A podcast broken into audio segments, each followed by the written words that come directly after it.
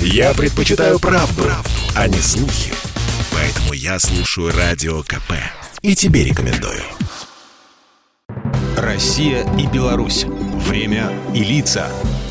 Здрасте, здесь Бунин, и сегодня я вспоминаю о том, что в декабре 91-го Ельцин, Шушкевич и Кравчук образовали СНГ.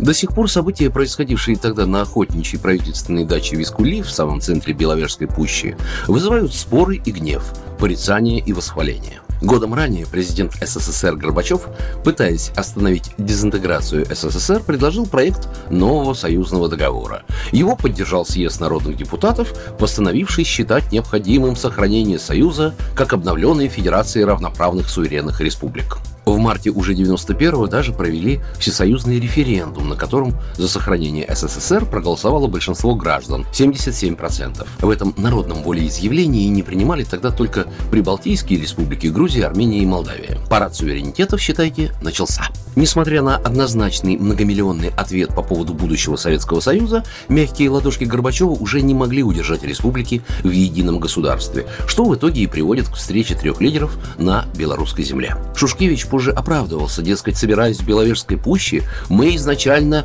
не намеревались принимать решение о выходе из СССР. Другие участники встречи и вовсе говорили, что решение якобы вышло спонтанным, но факт остается фактом. За два дня созданным волей народов единым и могучим Советским Союзом было покончено. Историки до сих пор спорят о столь быстрых действиях глав трех республик и мотивах, которыми они руководствовались, от эгоистично-персональных до пафосно-официальных. Любопытна и такая деталь. Первоначально соглашением образовывался Союз славянских государств, но, не желая окончательно разрывать связи с остальными, одно слово в названии поменяли. Уже через сутки на глазах ошалевшего от неожиданности населения страны документ ратифицирует Украина и Беларусь, а следом и Россия. При этом на такие мелочи, что нарушаются некоторые положения Конституции, а происходящее местами напоминает государственный переворот, даже не обращают внимания. Но как бы то ни было, что сделано, то сделано. Не проходит и недели, как к соглашению присоединяются пять центральноазиатских республик – Казахстан, Киргизия, Таджикистан, Туркмения и Узбекистан.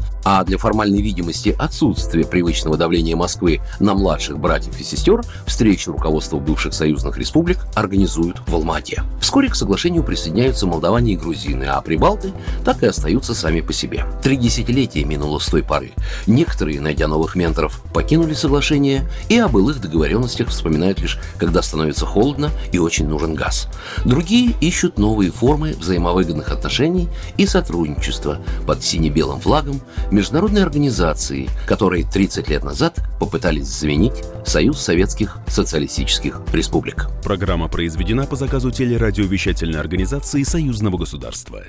Россия и Беларусь. Время и лица.